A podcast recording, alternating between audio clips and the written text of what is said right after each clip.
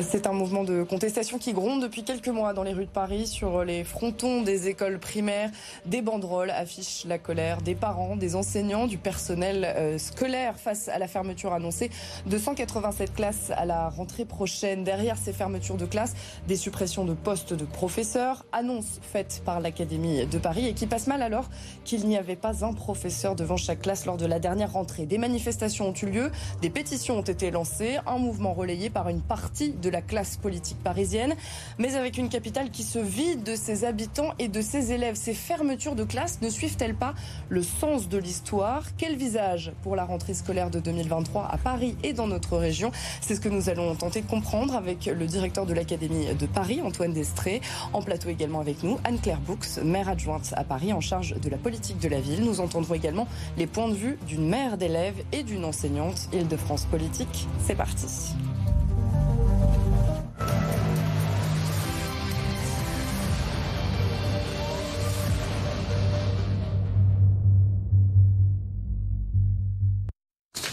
Bonsoir Anne-Claire Boux, merci d'avoir accepté euh, l'invitation d'Île-de-France euh, Politique. Bonsoir Antoine Destré.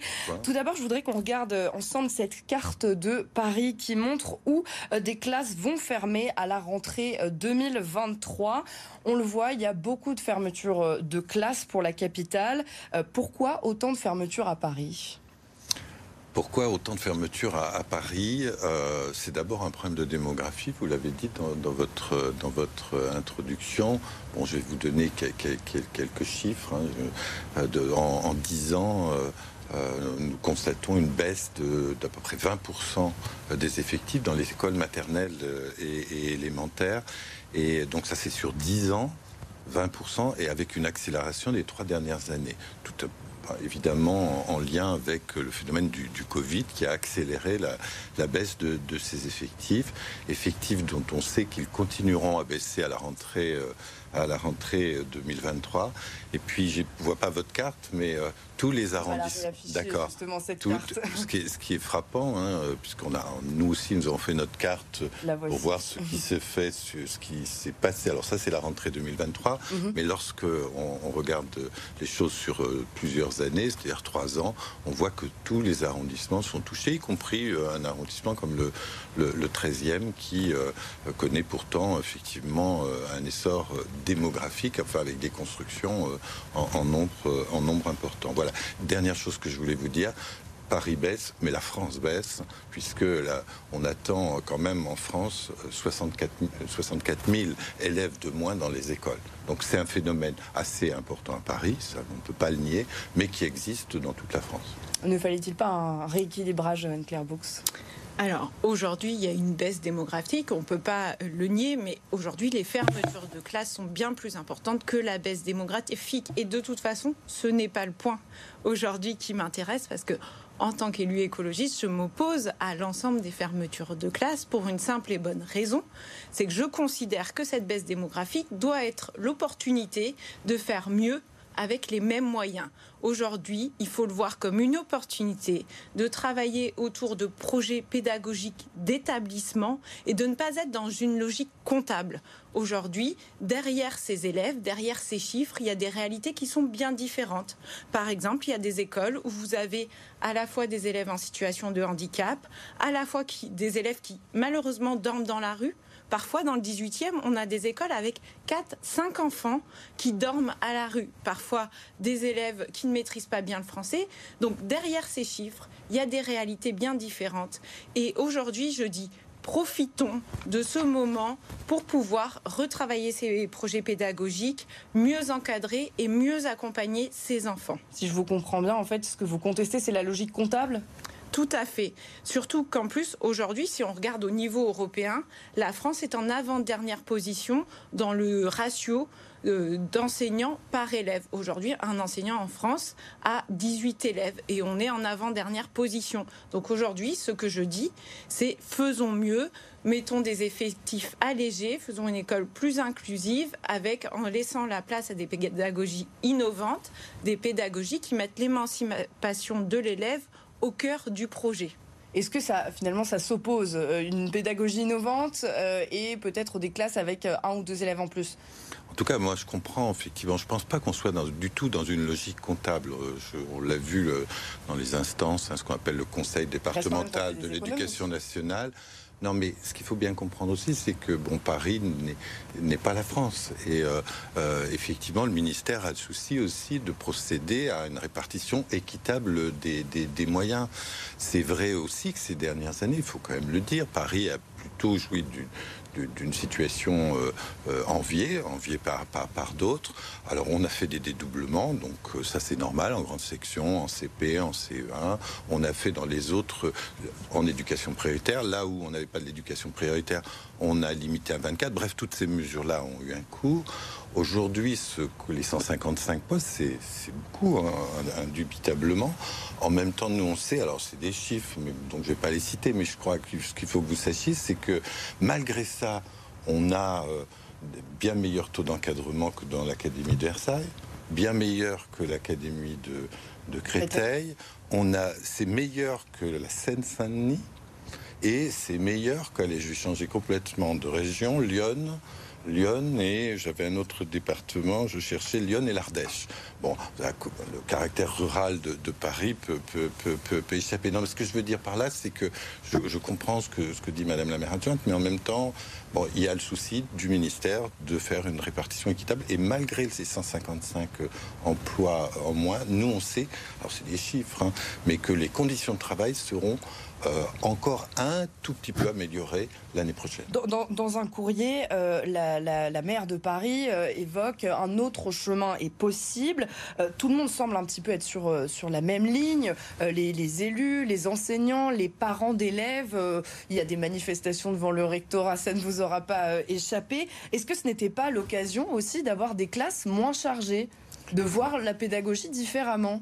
Oui, mais je, pense que je vais dire autrement les choses. Aujourd'hui, à, Paris, on a moins de 20 élèves par classe. Et dans la France, c'est 22. 19,9 pour une moyenne. moi, j'évite les virgules puisqu'on parle d'enfance. et, voyez, on est à près de voilà, enfants euh, par voilà. Et, et, donc, en France, c'est 22, 22 par classe. Donc aujourd'hui, oui. Euh, puis moi, je peux vous, je vous affirme parce que on a fait l'examen pour toutes les écoles de Paris. Il n'y a pas une école dans Paris qui aura des conditions. Euh, à détériorer ou des conditions difficiles pour les apprentissages des élèves.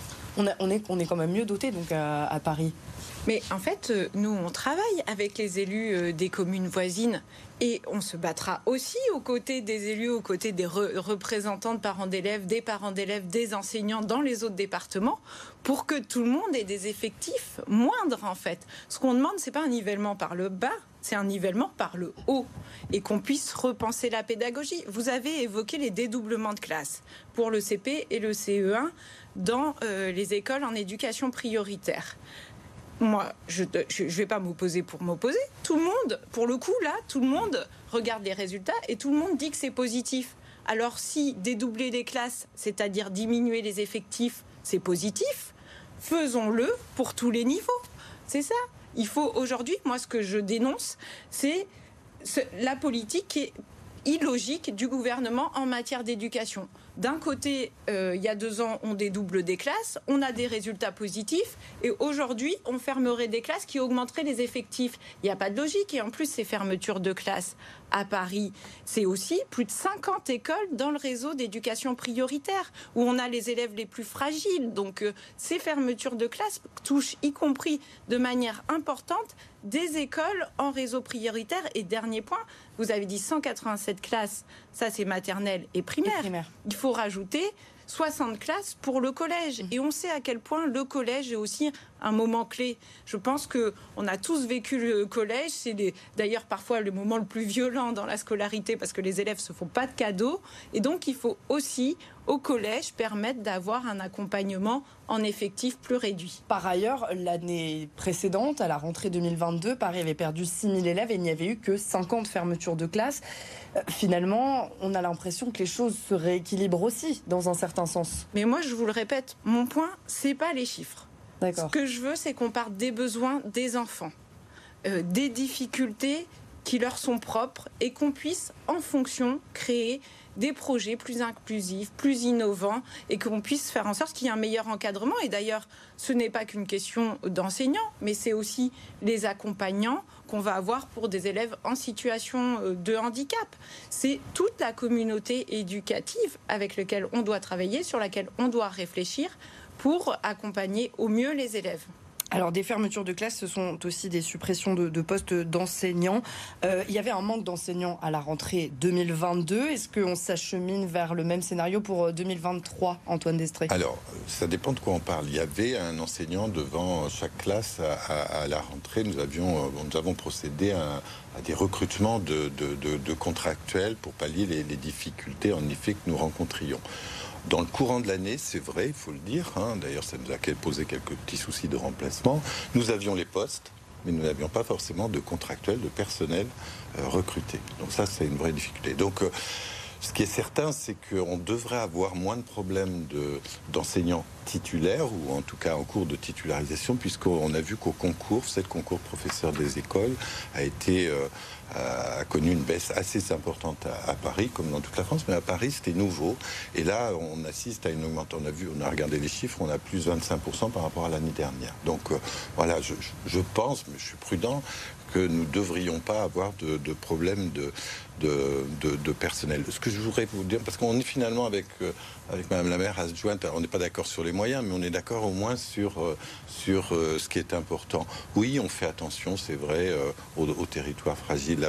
je vais juste donner deux exemples. Il y en a un qui, touche Madame tout particulièrement, puisqu'on est dans le 18e. Oui, on a rouvert une classe à l'issue des échanges avec les organisations syndicales, les parents d'élèves, les élus. Dans quelle école? Guadeloupe. C'est, c'est, comment vous diriez, c'est à côté de la Goutte d'Or. Hein. Du côté de Marx d'Ormois. Marx d'Ormois. Et donc territoire euh, extrêmement fragile, trois ULI, c'est-à-dire des classes qui accueillent des enfants handicapés. Je veux dire, si on est dans une logique comptable, on ne remet pas d'emploi. Eh ben, on, a, on a convenu qu'il. On va sur 187. On va, oui, mais ce que je veux dire, c'est que. et avant, on, va, on va s'en reparler. On a, on a une autre euh, invitée euh, en direct avec nous euh, qui nous attend. Bonsoir, Elisabeth Cutas. Vous êtes enseignante, vous êtes membre du syndicat SNUPP FSU. Comment est-ce que vous avez accueilli ces, ces annonces de suppression de postes à Paris de votre côté? Euh, très mal, c'était une grande inquiétude et une, grande colère, une grande inquiétude parce que les conditions de travail des, enseignants et des enseignantes se dégradent de, jour en jour, d'année en année. Et en fait, de savoir qu'on va être encore moins d'enseignants euh, devant les classes, donc de savoir que mathématiquement, il va y avoir plus d'élèves par classe et pas plus de remplaçants, ben, ça a été une grande inquiétude. Et cette grande inquiétude, elle s'est transformée en grande colère avec des enseignants, enseignantes qui se sont mobilisés. On était près de 400 euh, au rectorat euh, au mois de février pour dire non aux fermetures de classes. Qu'est-ce que ça signifie finalement 150, 155 euh, suppressions de, postes d'enseignants? Finalement, pour ces enseignants, ça veut dire qu'il va y avoir des enseignants qui vont se retrouver au chômage?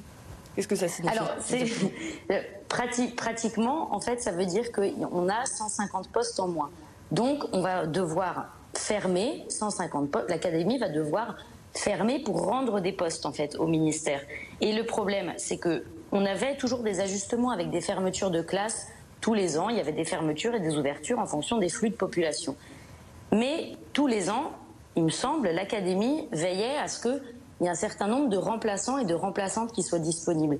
Et là, comme Monsieur le directeur en a parlé, on perd, euh, on a eu des adultes, je, corrige, hein, ce n'est pas des, enseignants devant les classes, on a eu des adultes qui se sont formés sur le tas, des contractuels qui ont pris les classes au pied levé euh, au mois de septembre. Donc forcément, eh ben, ça, fait moins, ça fait aussi moins de remplaçants. Et donc nous, concrètement, dans les classes, quand on n'est pas remplaçant, ça veut dire qu'on se retrouve parfois avec 8 élèves en fond de classe.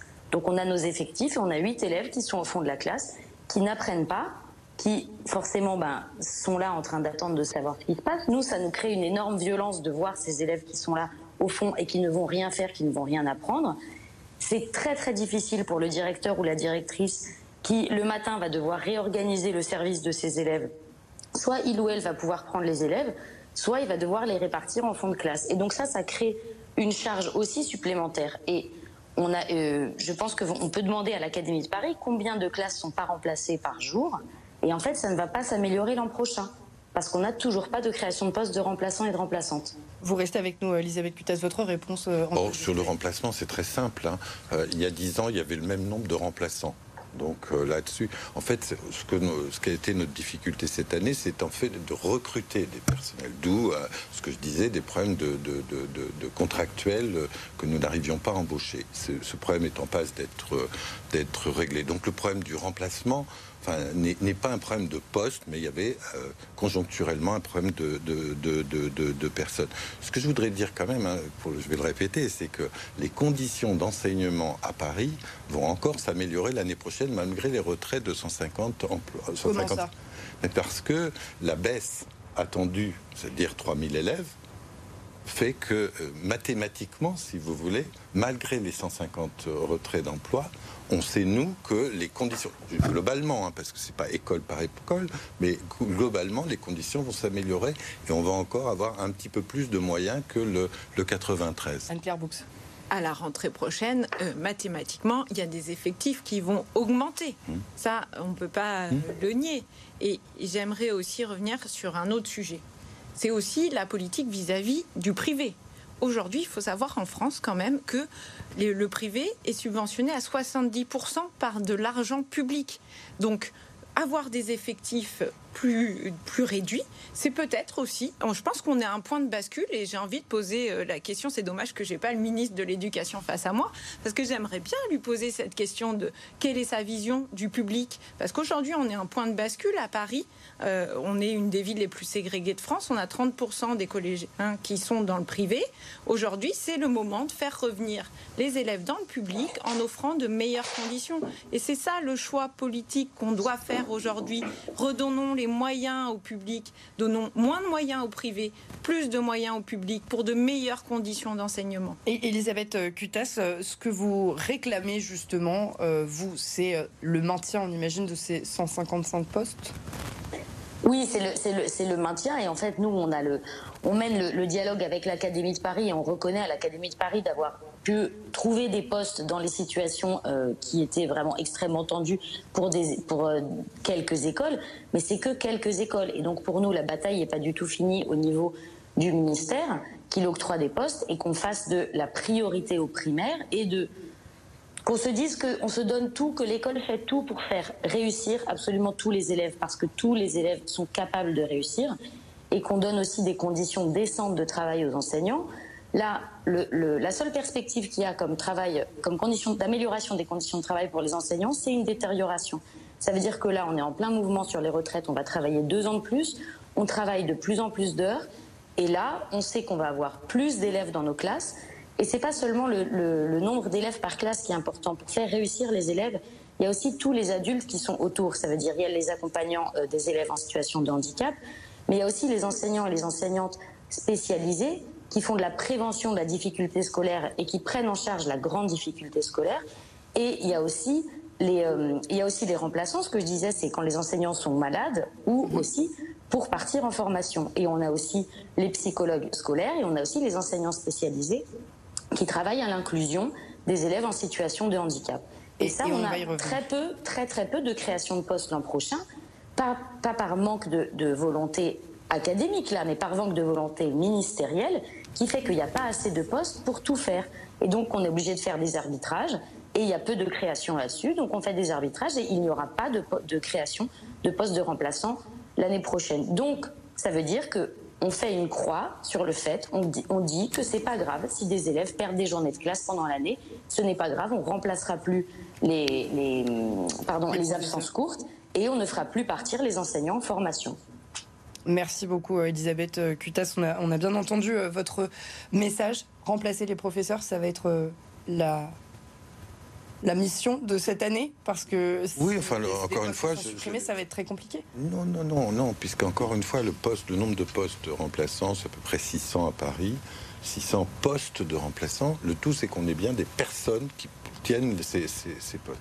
Moi, ce que je voudrais vous dire, enfin, c'est trois choses qui me paraissent importantes. Un, je l'ai dit, mais déjà deux fois, mais je vais le répéter, les conditions euh, de, de, scolarisation, de, scolarité des, enfants ne seront pas dégradées, tout simplement parce que le nombre d'élèves va encore diminuer et le nombre de classes, même si c'est important, hein, 155. Moi, je comprends que, enfin, je fais une petite part. justement non, je fais, non, je fais, non, non, non. Ce que, ce que ça, ce que ça dit puisque j'ai travaillé sur des territoires extrêmement divers dans, en France, des zones extrêmement rurales, périurbains, puis Paris, c'est que finalement, quel que soit le territoire en France, on est très attaché à l'école publique de, son, de sa commune, de son quartier, de sa rue. Donc ça, c'est côté positif. Beaucoup moins positif, en effet, des, des, banderoles, etc. Vous en doutez que ça ne me fait pas euh, franchement plaisir. Mais en tout cas, j'y vois aussi quelque chose de positif. La première chose, meilleur taux d'encadrement l'année prochaine. Deuxième chose que je voulais vous dire, c'est que toutes les situations ont été examinées une à une. C'est-à-dire que quand il y a une ULIS, c'est-à-dire une classe pour enfants handicapés, quand il y a une UPE2A, c'est-à-dire des classes pour enfants nouvellement arrivés en France, eh bien, la logique comptable, on la laisse tomber un peu. Je voudrais qu'on écoute quand même euh, une, une, maman, euh, une maman d'un enfant euh, qui est donc qui, a un trouble autistique, qui a retiré contre son gré son fils de l'école publique. Elle, est membre de l'association le, le 20 aux enfants. Je vais, elle déplore en fait finalement le manque d'unités localisées d'inclusion euh, scolaire, donc des Ulysse proches de chez elle dans le 20e arrondissement. L'écoute. On a une, poignée d'Ulysse dans, l'arrondissement 20e, ce qui est clairement insuffisant face au nombre de, besoins. Le manque de personnel, les AESH sont trop peu nombreux. Euh, pareil, on leur demande aussi euh, euh, une quotité de, travail, 24 heures de temps de travail avec nos enfants équivaut hein, à 35 heures, contrairement à ce qu'on peut penser, puisque ça demande une attention plus soutenue on, voit que selon cette maman, il y a quand même un manque d'AESH, d'accompagnants pour les élèves en situation de, handicap. Sur le, sur le champ du handicap, d'abord, puisqu'il est question d'autisme, c'est vrai que bon, nationalement, il y a, une gros, il y a un plan important de, création de, classes pour enfants en situation de handicap et autistes. Et à Paris, par exemple, à la rentrée prochaine, malgré tout ce qu'on vient de se dire, c'est cinq classes supplémentaires dans les écoles pour les enfants euh, autistes. J'ajoutais ça, on, crée aussi un laboratoire dans le 9e qui a été inauguré il y a peu par euh, le, recteur et la ministre en charge des enfants, des, personnes en situation de handicap, où tout le monde est formé, des enseignants, mais aussi des personnels de la ville. Donc pour l'autisme, je crois qu'il y a un gros effort qui est fait. Sur les AESH, 3200 personnes, 3200 AESH aujourd'hui. Et aujourd'hui, il faut quand même le dire, c'est un peu comme les, enseignants, c'est-à-dire on a les postes, mais on n'a pas forcément les personnes. On a euh, un déficit de candidature pour devenir AESH. Est-ce que euh, ça signifie aussi des, suppressions de postes chez les agents euh, périscolaires, les agents qui encadrent à l'école ces, fermetures de classe La ville de Paris maintiendra les moyens pour le périscolaire, pour tout ce qui permet d'accompagner au mieux les, les élèves. Et je voudrais revenir sur la question du recrutement, parce qu'on nous dit souvent, oui, mais on n'arrive pas à recruter. Et là, je voudrais quand même apporter tout mon soutien à euh, toutes les organisations syndicales euh, de l'enseignement euh, face à la proposition du ministre qui leur dit on va vous payer plus, mais si vous voulez être payé plus, faites, plus d'heures. Il faut quand même voir ce que c'est. Moi, moi j'ai beaucoup de respect pour les enseignants parce qu'avoir des classes en fonction des niveaux de 20 voire 30 élèves quand on va au lycée, c'est quand même je crois que en tant que parent déjà parfois avoir deux trois enfants dans le salon c'est pas facile alors se retrouver face à des classes de 20 30 élèves c'est quand même hyper fatigant, c'est quand même euh, un métier qui n'est pas facile.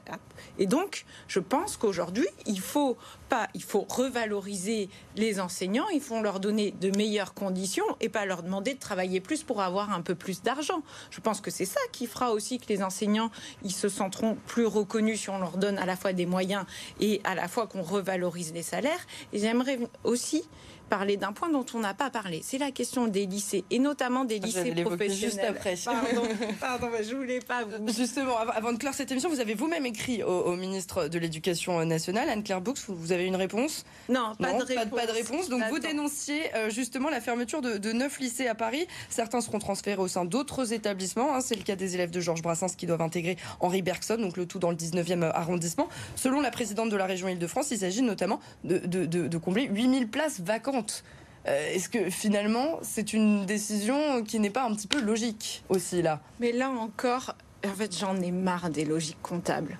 En fait, on parle quand même, c'est sept lycées pro qui vont être fermés à la rentrée dès 2023 des lycées à taille humaine.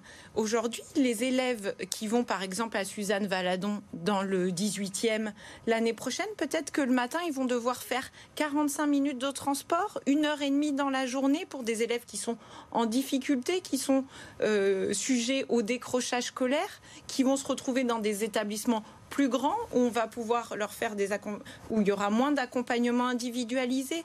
Là encore, dans les lycées pro, on a beaucoup d'enfants, d'élèves qui ont des parcours scolaires difficiles. On a besoin de ces lycées de proximité pour les aider à s'émanciper. Et parmi ces donc sept lycées pro, et sera fermé aussi dans les années qui viennent, le seul lycée général et technologique du 18e arrondissement. Vous vous rendez compte? Un arrondissement de 200 000 habitants. On ferme le lycée Rabelais, alors même parce que euh, la, présidente de région qui nous donne des leçons de bonne gestion. Euh, la présidente de région a engagé une rénovation complète du lycée Rabelais, fait installer des préfabriqués en coupant des arbres au passage, et finalement, en milieu, en cours de route, va nous dire, ben non, finalement, euh, on va pas rénover, on va pas finir la rénovation du lycée et on va le fermer alors que c'est le seul établissement du 18e. Est-ce que ce n'est pas fragiliser un petit peu les, élèves de lycée professionnel, Antoine Destré ben Non, non. je suis désolé de dire l'inverse. C'est-à-dire que, bon, d'abord, rappeler quand même que l'addition de fermeture de, de ces établissements relève en effet de la collectivité et en même temps, nous, on était partants. Pourquoi? Parce que s'il y a bien une ligne de conduite du recteur Querrero depuis qu'il est euh, recteur de l'Académie de Paris, c'est bien la question de la mixité sociale et, scolaire. On l'a vu avec la réforme Alfelnet et chacun aujourd'hui reconnaît que euh, c'est une réussite. Les lycées dont on parle, alors il y a un lycée général, donc c'est le lycée Brassens, un lycée extrêmement privilégié, on va dire ça comme ça, c'est-à-dire qu'effectivement, c'est des doubles cursus. Et euh, ce lycée va fermer, enfin les locaux sont fermés, mais les élèves vont aller travailler, vont, vont être transférés dans un lycée qui est juste à côté, qui est le lycée Bergson. Qu'est-ce que ça va changer particulier, ça, c'est Ce n'est pas le cas. Donc non, mais je, je voilà, ça c'est le premier cas.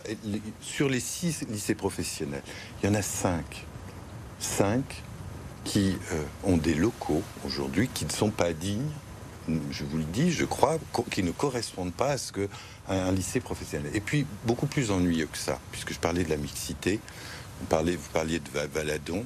Ben, c'est vrai que finalement vous aviez dans ce lycée des enfants, des jeunes, voilà, appartenant à, des familles particulièrement défavorisées qui sont entre, eux, voilà, sur des formations qui sont pas tout, qui sont pas forcément euh, qui conduisent pas forcément d'insertion et avec peu de perspectives parce qu'il n'y a pas de BTS derrière, etc.